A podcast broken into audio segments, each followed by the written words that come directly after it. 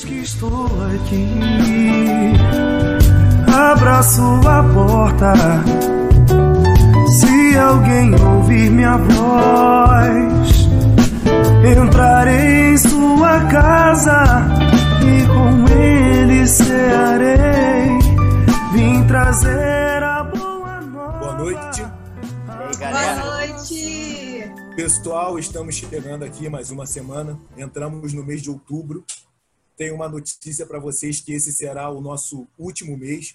Estamos esse mês vai fechar esse projeto Jesus no Lar. Estamos chegando ao final dessas visitas de Jesus aos lares e aos nossos lares todas as quintas-feiras. Reforçar o pedido para vocês curtirem as nossas redes sociais, compartilharem, né? Ainda mais agora que a gente está terminando esse projeto. Quem não viu vai poder rever todo esse processo de visitas. É, quem já viu e quiser tirar alguma dúvida, rever, pode vai poder também ter essa oportunidade. Lembrando que está no YouTube, no Instagram e também tem um podcast que dá para vocês escutarem fazendo as atividades do dia a dia. Hoje a gente chegou a uma casa, a casa de Caifás, uma casa de grandes aprendizados, não uma casa feliz, né? não é um momento feliz, mas como diz Emmanuel, cada segundo da vida de Jesus é repleto de aprendizado. Então, vamos para essas para essa casa com Jesus, que vai ser de bastante bastante esclarecimento na noite de hoje. Então, quem vai dar a introdução essa querida Camila. Oi, gente, boa noite, tudo bem? Hoje, diferente dos outros episódios, a gente, como tem bastante informação, a gente não vai fazer a leitura da passagem, mas a gente vai deixar a referência aqui da, do Novo Testamento para que vocês possam ler depois, tá? É, a gente vai fazer a, a referência em cima de João, capítulo 18, versículos 12 a 27, né? Que aqui na minha tradução do Novo Testamento de Haroldo Dutra Dias, o título é Jesus diante do Sinédrio e as negações de Pedro, que é um pouco do que a gente vai conversar hoje. Só para a gente se situar, né, o, o que, que a gente está falando é, na, na, semana passada a gente viu que Jesus foi preso, né, e aí quando ele é preso, ele é levado lá para casa, né, de Caifás. Quem o interroga nesse primeiro momento, quem o recebe, é Anás, né, que já foi um sumo sacerdote, mas é o sogro de Caifás, e ele que faz as primeiras perguntas a Jesus, né? E como Jesus não responde, ele pede, né, para que seus soldados comecem a, a bater em Jesus, né? E no meio desse, desse, desse turbilhão de coisas que está acontecendo ali nesse mini julgamento, né? Pedro está acompanhando de longe e é reconhecido por uma criada e ele nega num primeiro momento. É, depois de um certo tempo, né, depois de tentar de novo conversar com Jesus, Jesus continua se negando a responder as perguntas dele, né? É, ele acaba apanhando mais um pouco e Pedro, nesse contexto, é reconhecido mais uma vez, né, por uma outra pessoa e ele novamente nega. No terceiro momento, Anás entrega é, Jesus a Caifás, né, que é o sumo sacerdote do templo, e Jesus vai é, ser interrogado nesse primeiro momento aí pelo Caifás, pelo sumo sacerdote, é, e é acusado de várias, várias coisas, né, entre elas a blasfêmia, mas o desenrolar disso a gente vai ver aqui ao longo do estudo. Né? E na última vez que Pedro é reconhecido por um, um grupo de soldados que tinha visto Jesus e os discípulos no horto e pergunta para Pedro: Você não estava lá? E Pedro mais uma vez nega Jesus né? E naquele momento o galo canta. Então, foi uma noite extensa, onde Jesus sofreu, né? Nesse primeiro momento, Jesus já sofreu bastante e Pedro já teve a sua primeira lição. Então, assim, essa, bem essa pincelada, né? Escondendo aí muitos detalhes que eu peço para que vocês leiam depois, para que a gente possa conhecer um pouquinho mais dos detalhes, né? É, eu vou falar um pouquinho quem são esses personagens, né? O Anás, o Caifás, que é importante a gente situar quem são essas pessoas. Anás, como eu disse, é o sogro de Caifás. Ele era o sumo sacerdote daquele templo, né, do Sinédrio, é, entre os anos 7 depois de Cristo até 16 depois de Cristo. E qual é a função do sumo sacerdote, né, que Caifás herda como genro de, de Anás, né? E aí, é só um parêntese, é, Caifás ele entra no ano 18 e fica até o ano 36. Essas datas são importantes para a gente ver como que essa relação era longa, né? Então, assim, o papel do sumo sacerdote era de controlar a venda dos cordeiros no templo, né, durante a Páscoa e ficar com uma porcentagem. Por isso aquela passagem de Jesus no templo é tão importante, né? É, eles eram possuidores e administradores de grandes fazendas e essas fazendas geravam tributos, né, para Roma. Ah, o templo, naquele contexto, é, a gente precisa lembrar que a gente está no tempo em que religião e política se misturam completamente. Não há como falar de política sem falar de religião. Então, o sumo sacerdote ele é uma figura política e religiosa. Né? Ele é um judeu.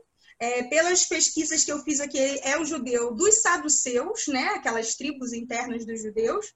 E os saduceus eles são muito arraigados com os livros de Moisés, né? o Pentateuco de Moisés.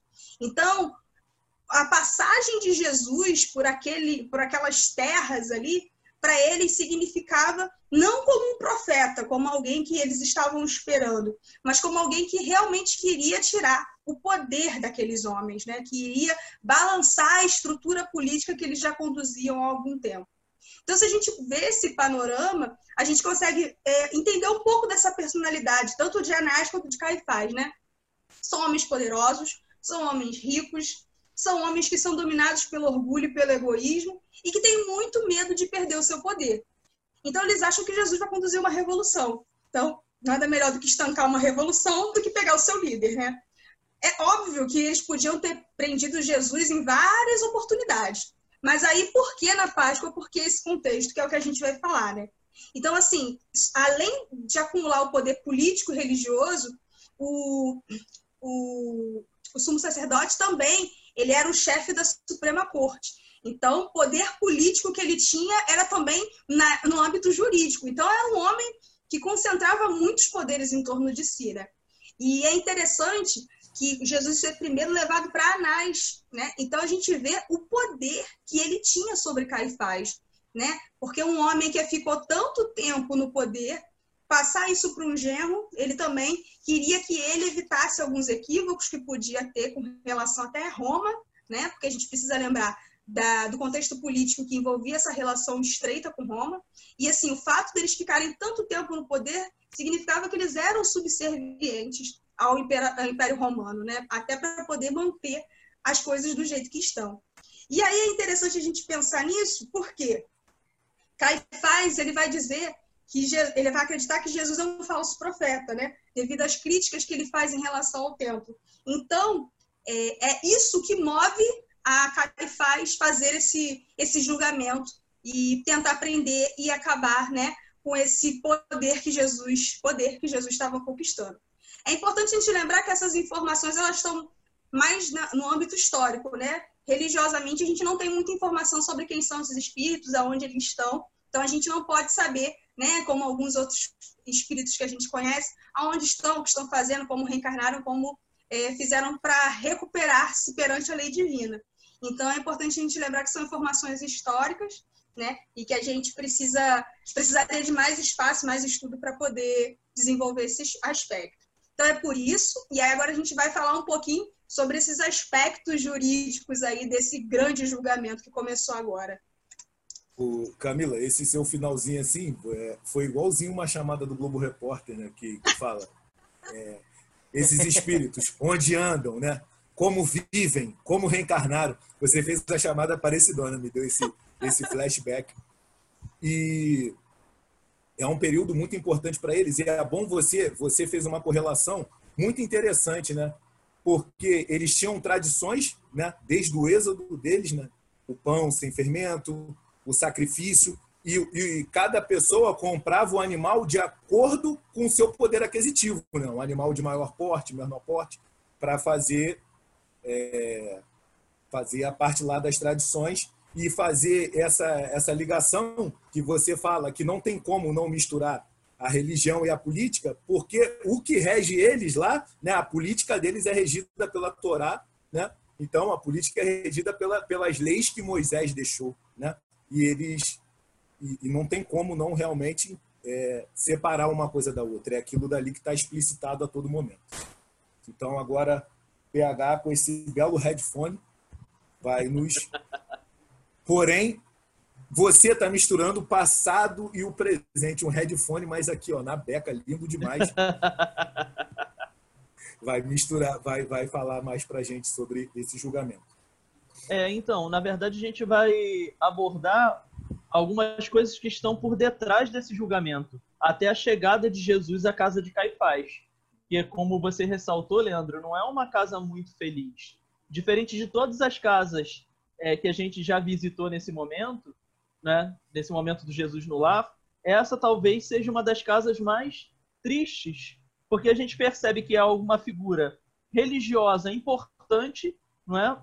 um guia de um povo inteiro e que, na verdade, só está numa busca por poder material, está com medo que as suas estruturas materiais sejam abaladas e não percebe ou ignora simplesmente os dons espirituais de Jesus e os benefícios que ele estava trazendo para o povo.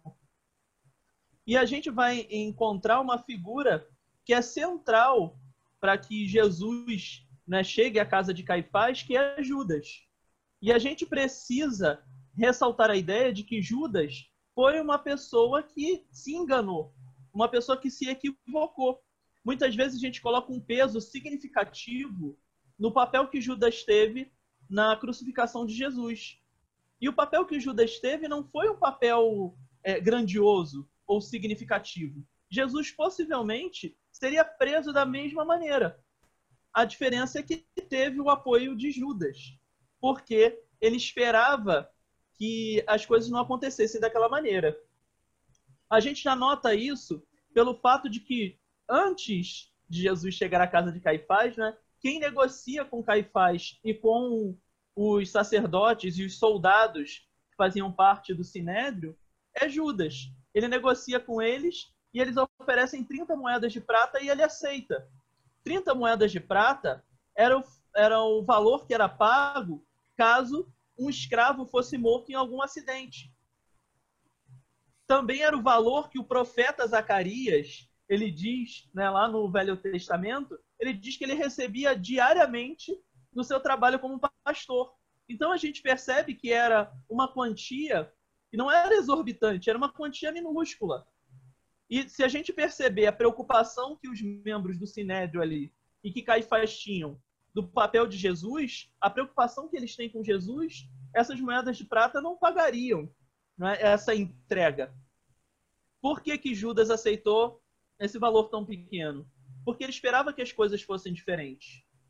Ele esperava que Jesus fosse preso, interrogado no máximo, e que provavelmente ele seria libertado depois porque ele seria considerado algum alucinado.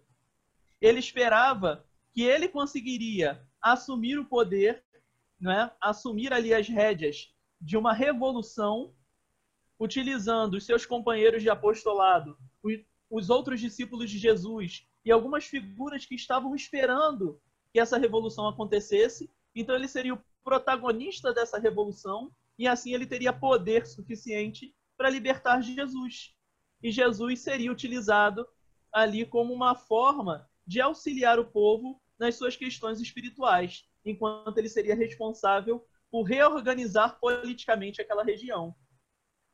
E a, a gente vai voltar um pouquinho e perceber que lá no Jardim das Oliveiras, não é? Quem chega próximo de Jesus e revela para os sacerdotes, os soldados né, do Sinédrio, quem era Jesus, foi Judas, com seu famoso beijo. E Jesus faz uma pergunta dotada de, de carinho, de singeleza. Ele pergunta o seguinte: Amigo, a que vieste? Jesus já sabia as pretensões de Judas. Mas olha só o carinho com que ele trata. Ele usa a palavra amigo. Essa interrogação que ele faz, segundo Emmanuel, e a gente consegue perceber isso pelo afeto que ele demonstra, né? ele diz que Jesus está oferecendo a Judas a oportunidade de se redimir daquele ato.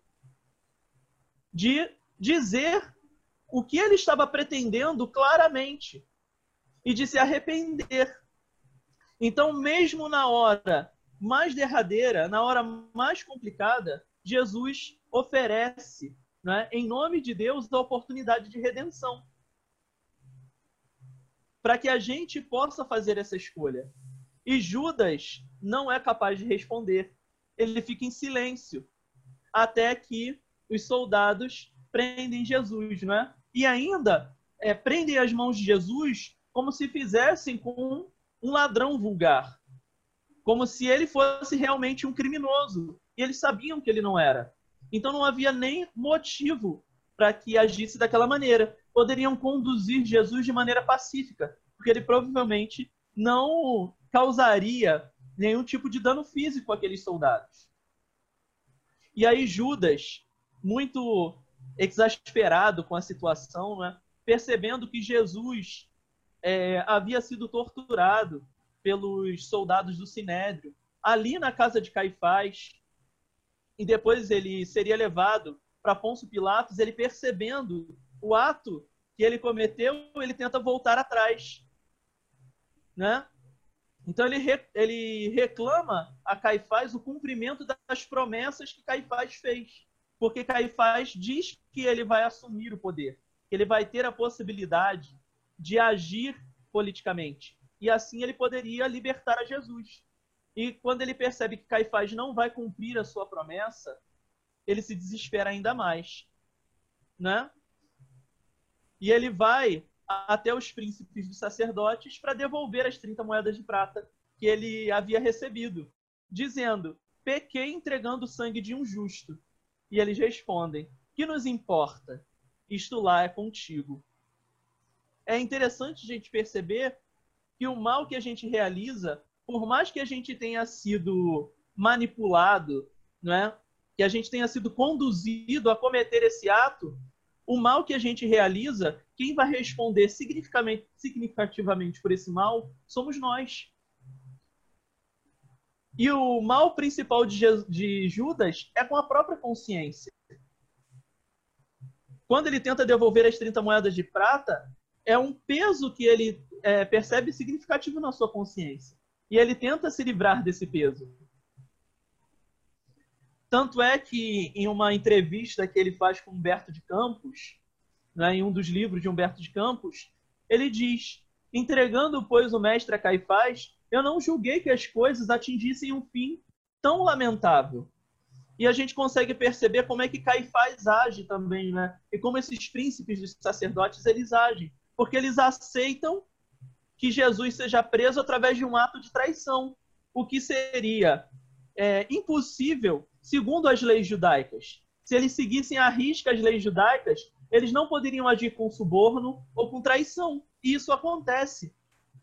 Então é, é tudo muito injusto. É claro que o Leandro vai especificar isso, mas é preciso que a gente perceba que Judas foi uma pessoa manipulada nessa situação. E ele não agiu para que ele causasse a morte de Jesus. Na verdade, ele amava Jesus significativamente. Ele percebia o bem que Jesus fazia a ele próprio e às outras pessoas. O que ele desejava era uma revolução política e por isso ele comete esse ato, acreditando que seria fácil libertar a Jesus. Então, quando a gente percebe que Jesus está dentro da casa de Caifás e que ele permanece em silêncio, é? apenas soltando algumas palavras, revelando a sua grandiosidade espiritual, a gente percebe que essa casa é uma casa realmente oca espiritualmente. É uma casa onde Jesus não consegue reverberar o seu amor. E por isso ele permanece em silêncio. Nada do que ele dissesse adiantaria. Nada do que ele dissesse modificaria o que aqueles sacerdotes fariam. Tanto é que Caifás se revolta com o silêncio de Jesus, não é a única palavra que Jesus, único, a única frase que Jesus pronuncia. Ele simplesmente, tomado de uma ira, rasga as suas vestes, o que é um significativo de que Jesus teria cometido um erro terrível. Não é? Ele haveria blasfemado. O que a gente percebe que não é verdade. Caraca, o PH foi, foi muito importante você eh, ressaltar o amor de Judas, né? Por Jesus e a recíproca era verdadeira. Jesus sabia a potencialidade de Judas, sabia onde ele podia chegar. Tanto é que na última ceia ele oferece o primeiro pedaço de pão para Judas, muito grande, que quer simbolizar aí que ele, como se ele falasse para Judas, apesar das suas escolhas, eu vou te amar sempre. E como a gente faz falar... com o primeiro pedaço de bolo, né, da festa. Sim, como a gente faz com o primeiro pedaço de bolo da festa. E quem recebe fica muito lisonjeado, né? né? Fica, fica felizão. Então, ali a recíproca de amor era verdadeira e ele realmente não tem a mesma culpa do que as pessoas que articularam para para que ele fizesse uma venda por um valor tão ínfimo. Né? E a gente sabe que a, o objetivo dele era tomar o lugar de posse que lhe prometeram e libertar Jesus e Jesus fazer a revolução. Falando da parte jurídica, precisamente, no site de justiça né, brasileiro, eles colocaram lá o, o julgamento de Jesus detalhado com todos os seus erros, todos, todos. É o pior julgamento da história da humanidade. E a, a, uma das acusações de Caifás, tem um pedaço transcrito aqui, que é a de blasfêmia, como o PH falou, dentro dessa, desse trecho ele fala que Jesus estava, como em outras vezes, fala que Jesus estava possuído pelo demônio ou por Beuzebu, e por isso que Jesus falava essas coisas.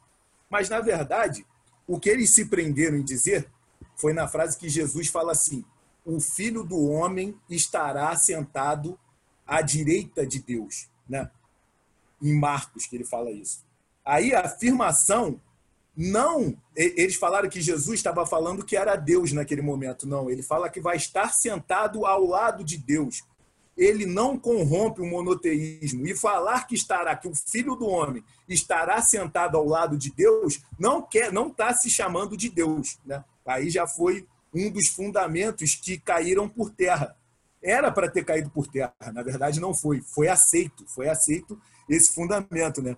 É, porque pelos defeitos né, do, do, da lei judaica, a blasfêmia, ela não dava direito à pena de morte. Não dava direito à pena de morte. A outra acusação é realizar curas no dia, no dia de sábado, né? trabalhar no dia de sábado. E a pena para quem fizesse alguma coisa no dia de sábado também não era morte. Nenhuma, nenhuma das penas na lei hebraica seria a morte, porque se a gente lembrar lá das primeiras dez de Moisés, não matarás, não matarás. Então, nenhuma das penas seria pena de morte. Então, é quem trabalhasse no sábado ficaria é, no máximo sete anos preso. Sete anos, mas teriam que apresentar uma acusação formal, eu vou ler daqui a pouco todo o procedimento para vocês que teriam. E blasfêmia, blasfêmia, trabalhar no dia de sábado e ser um falso profeta. Era acusado de ser um falso profeta uma pessoa que falasse que iria fazer uma coisa e não fizesse, que é o contrário de Jesus.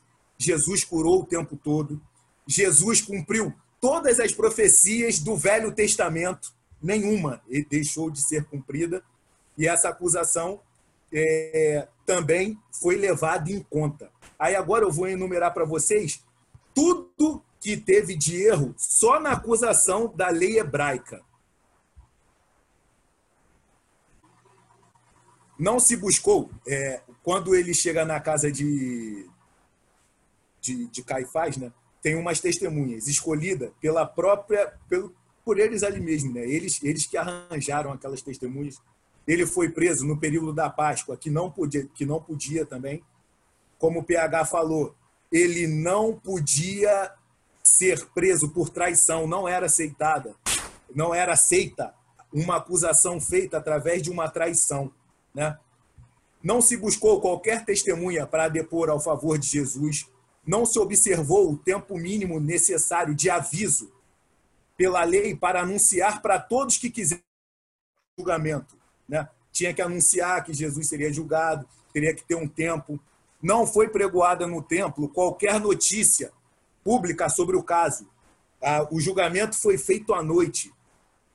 É, prisão antes da meia-noite de uma quinta-feira, em total desrespeito aos costumes e preceitos das leis judaicas.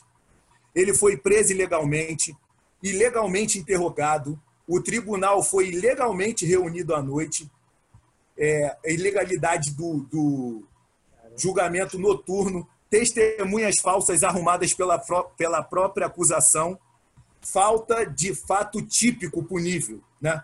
Ele não podia ser levado à justiça romana por nenhuma dessas acusações. A justiça romana não, não amparava nenhuma dessas acusações, e a gente vai ver no próximo caso que ele vai ser levado. A incompetência do juiz, que ele fica sendo julgado primeiro por Anás, uma pessoa que não ocupava mais o cargo de sumo sacerdote, só era sogro do atual. É, interrogamento na residência particular do sacerdote. Essas foram algumas. Tem mais, gente, é uma lista de 35 ilegalidades no, no pior julgamento da história da humanidade.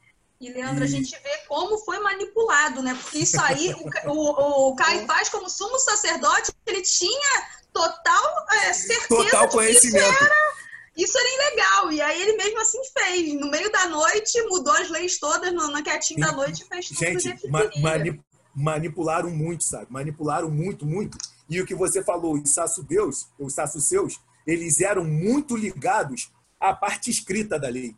Por isso que quando Jesus traz o homem para o centro, para o centro do, da fé, para eles começa a mudar a forma como Jesus vê, né? Como Jesus, Jesus começa a mudar a forma como as pessoas enxergam Deus, né? Na, na parábola do, do bom samaritano, ele mostra isso. O bom samaritano para, joga azeite e vinho nas feridas, né? Da pessoa que está machucada. Os dois primeiros que não pararam, eles estavam voltando da cerimônia, eles jogaram vinho e azeite no altar para fazer uma oferenda, mas não jogam ali para uma pessoa necessitada. Então, quando Jesus cura no sábado, quando Jesus vai mudando toda essa narrativa, aquilo ali afronta eles verdadeiramente, porque eles tinham um conhecimento muito grande. Durante todos, esses, durante todos esses episódios, a gente pode ver que Jesus tem uma falta de paciência com eles, é mais duro com eles, porque eles têm um conhecimento muito grande da lei, eles sabem o que eles estão fazendo. Então Jesus é sempre muito mais duro com eles. Como a gente disse em relação aos espíritas, que tem um esclarecimento maior e muito mais nos será cobrado, Jesus fazia isso com eles porque eles tinham conhecimento da lei. Então, é, é interessante, falar, é interessante, Leandro, também perceber o quanto a gente vê narrativas atuais que se relacionam diretamente com a passagem de Jesus, do julgamento dele, né? Porque quando a gente percebe que o próprio Cristo foi considerado criminoso, julgado e condenado de uma maneira injusta, e ainda cospem nele, dão murros, esbofeteiam, né? ainda fazem, agem com ironia, né? dizem, profetiza-nos Cristo, quem é que te bateu? Tudo isso acontece na casa de um religioso. E, e a gente percebe como é que é possível que haja tortura né, ainda, ou pessoas que são favoráveis à tortura, pessoas que são favoráveis ao castigo de um criminoso, na verdade, de uma pessoa que nem se sabe se, se é criminosa de verdade, que ela nem chegou a ser julgada exatamente. É. É, PH, é muito interessante você falar isso, que uma, da, uma das ilegalidades foi o cerceamento do direito de defesa de Jesus. Jesus não teve um direito de defesa. Né? a sentença não poderia ter sido proferida no mesmo dia, por se tratar de uma pena capital. E a pena é equivocada, porque eles não tinham o poder, Caifás não tinha o poder de condenar à morte. E quando Jesus faz toda essa revolução e muda isso tudo, o que eles querem? Eles querem, eles querem pegar o homem, o homem, e querem fazer o quê? Matar a ideia do homem. Quando Caifás, no próximo capítulo a gente vai falar mais sobre isso, leva pedindo pena de crucificação, ele quer que Jesus seja humilhado, né? que Jesus seja exposto para a ideia dele morrer junto com ele. Mas a gente sabe que acontece totalmente ao contrário. Aquilo ali vira um símbolo de renovação. Então foi esse, esses foram os pontos que do pior julgamento da história da humanidade, hum. só das acusações hebraicas. Agora, Pablo yeah. É- vai vir falando de um, de, um, de um, pedaço bem interessante também, né, Pablo? Fala aí. É, a gente não pode esquecer do que no meio desse, desse bolo todo de Jesus ser julgado e preso, tem a figura que a gente conhece muito, que a Camila começou contando ali, né, que é o Pedro. O Pedro tá, tá envol... é uma história, é a história que chama mais atenção, além de Judas, né? e a, a, gente precisa voltar um pouquinho lá na antes disso que foi a, o momento da Santa Ceia. Eu vou pegar daquele ponto ali onde Pedro ele não concordava com a submissão de Jesus, né? De, daquela parte de lavar os pés. Ele não ele, ele, aquilo era um tratamento dado aos, pelos escravos. Os escravos faziam isso de lavar os pés, né? E Pedro não concordava. E por aí a gente já vai vendo que Pedro, ao longo do, do, de todo o processo, a gente conhece Pedro como aquele cara que achava, se achava melhor do que os outros, né?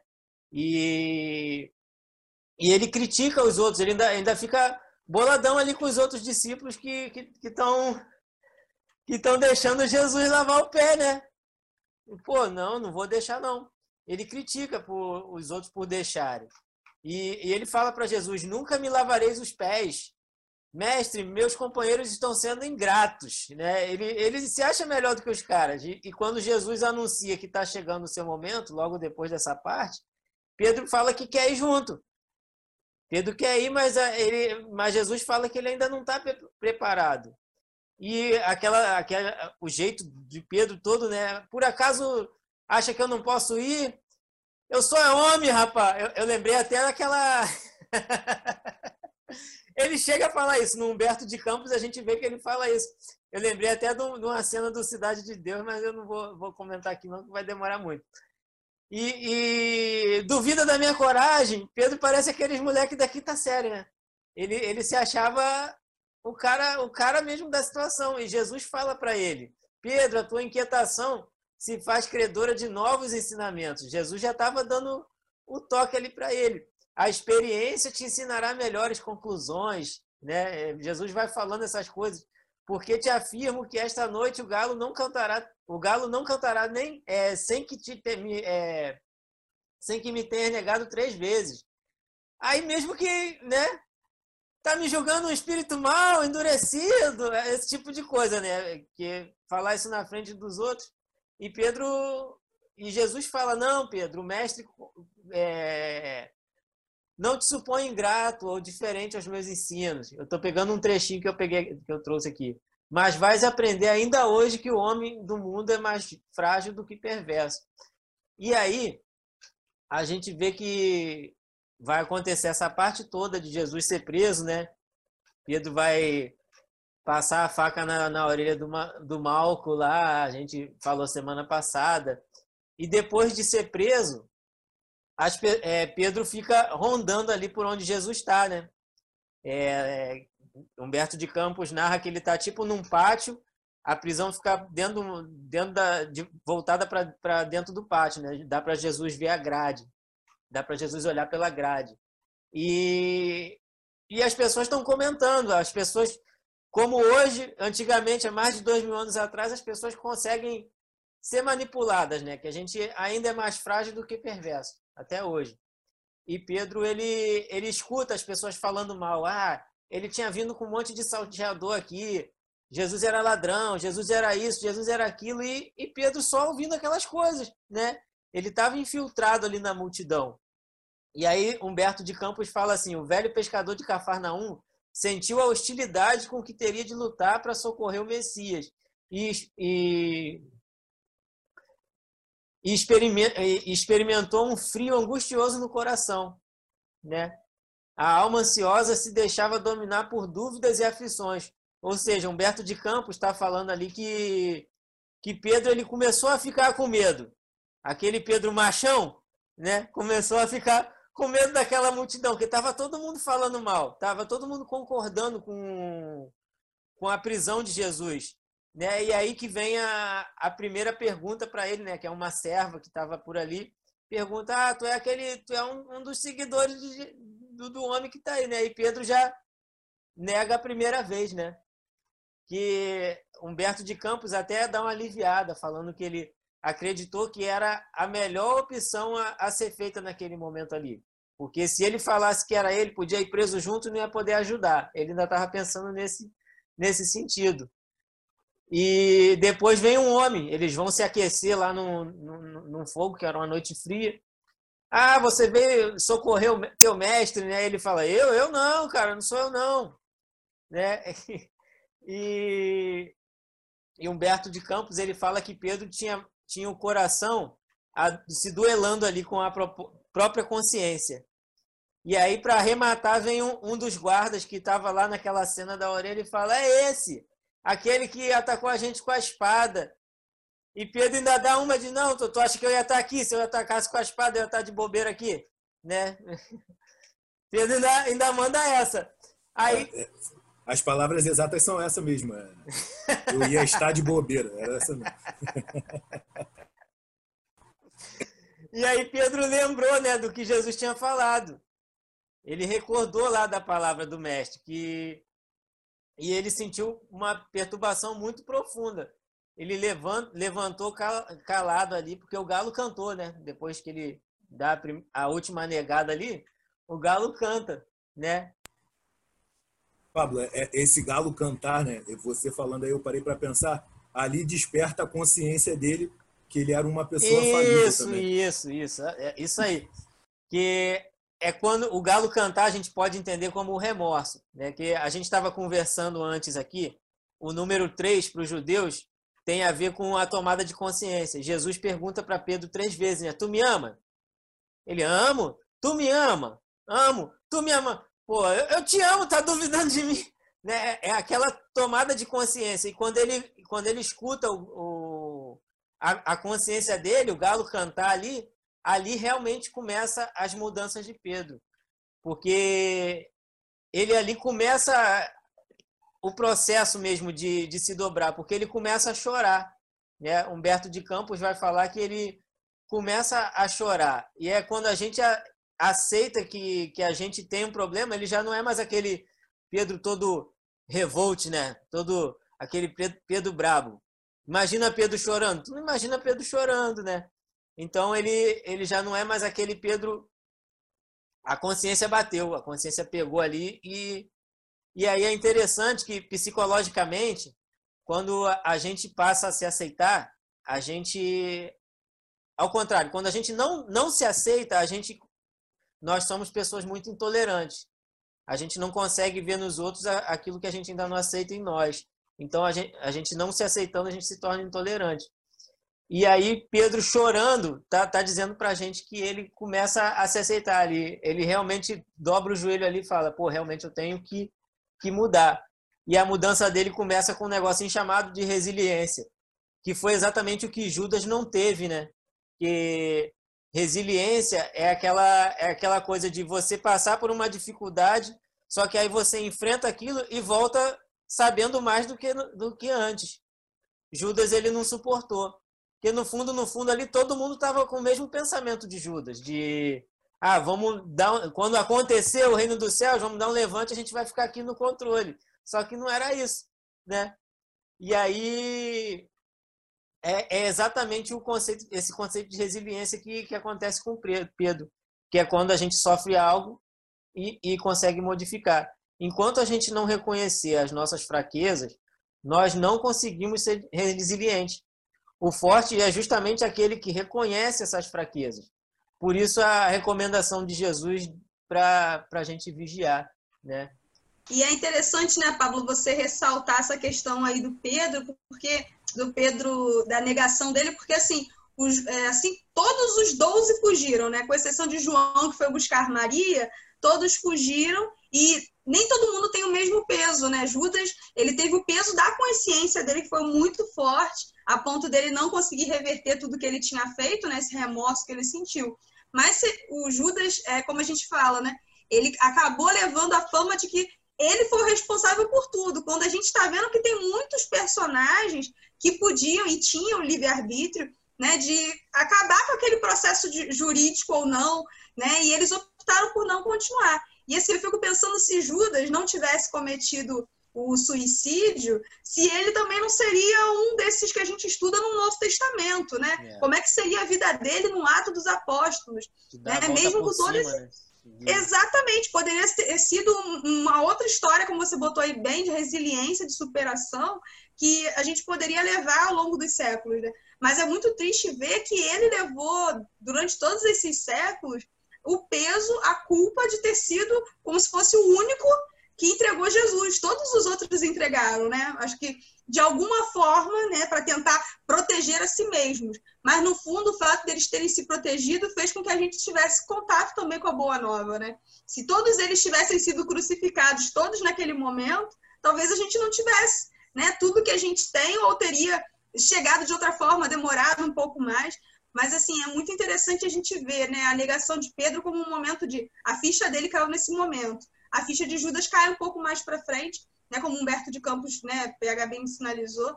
Fala né, dessa conversa, como ele é um espírito hoje de luz, que a gente não pode esquecer. A gente que às vezes se coloca na posição de malhar o Judas até hoje, né?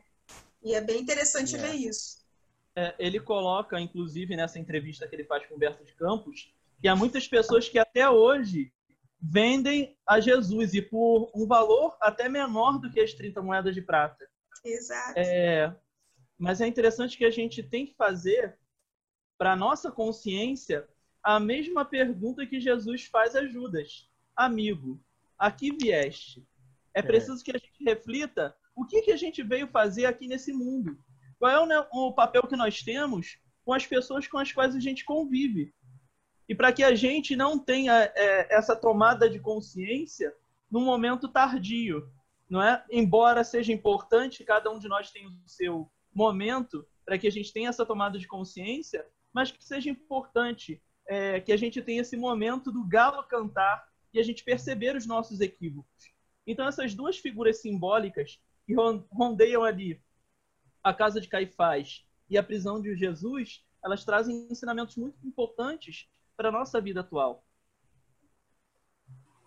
É, vocês estavam falando aí, esse livro aqui, que a gente já falou algumas vezes, eu vou ler porque a luz está em cima, não dá para ler. É o Trigo de Deus, de Valdo Pereira Franco, Amélia Rodrigues. Aí tem um capítulo aqui que vai falando sobre a negação de Pedro e faz uma, uma analogia muito interessante com um, o, o grão do trigo né, ralado né? que ele vira diversas coisas, ele vira o pão, ele dá a vida, e vai falando que quando Pedro nega Jesus três vezes, ele rala o coração dele.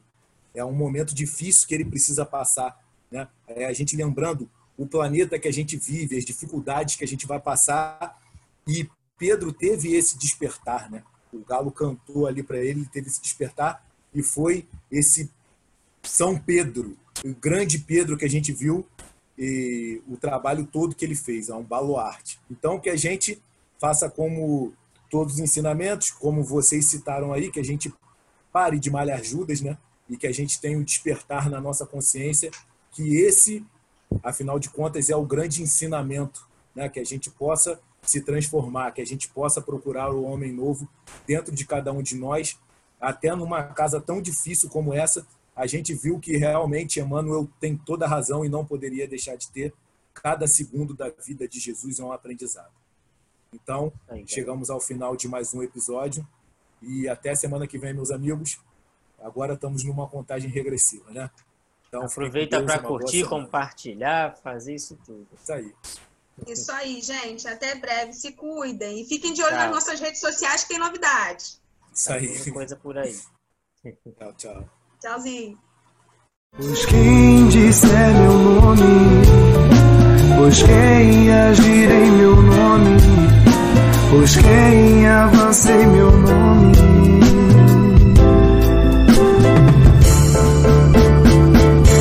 Ali estarei.